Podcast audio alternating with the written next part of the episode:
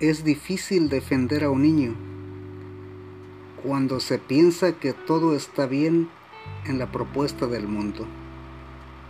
Más difícil defender a un joven cuando éste se hace esclavo de una supuesta libertad. Recibir las dádivas de quien vengan significa compromisos.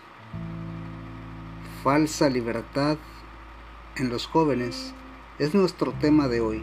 Soy Jesús Elías y esto es Cristianos en el Mundo. Hablar de libertad ciertamente no implica no tener compromisos. Sin embargo, algunos llegan a convertirse en pesados lastres. La libertad de un joven debe capacitarlo para tener una sonrisa franca. Una sonrisa fingida no es difícil de notar.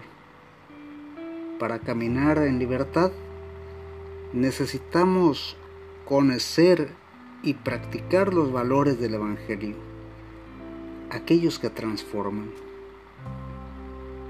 El valor de una persona es tan grande que Jesús tuvo a bien entregarse a muerte por nosotros.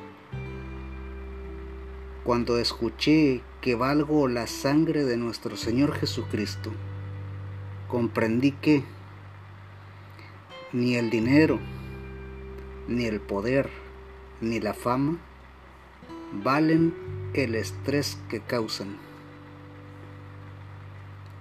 Ahora como antes, proponen a los jóvenes, hombres o mujeres, integrarse a grupos armados sean del gobierno o no. También proponen otras cosas como la moda, los deportes y la política. Todo para sacarlos del núcleo familiar. Un joven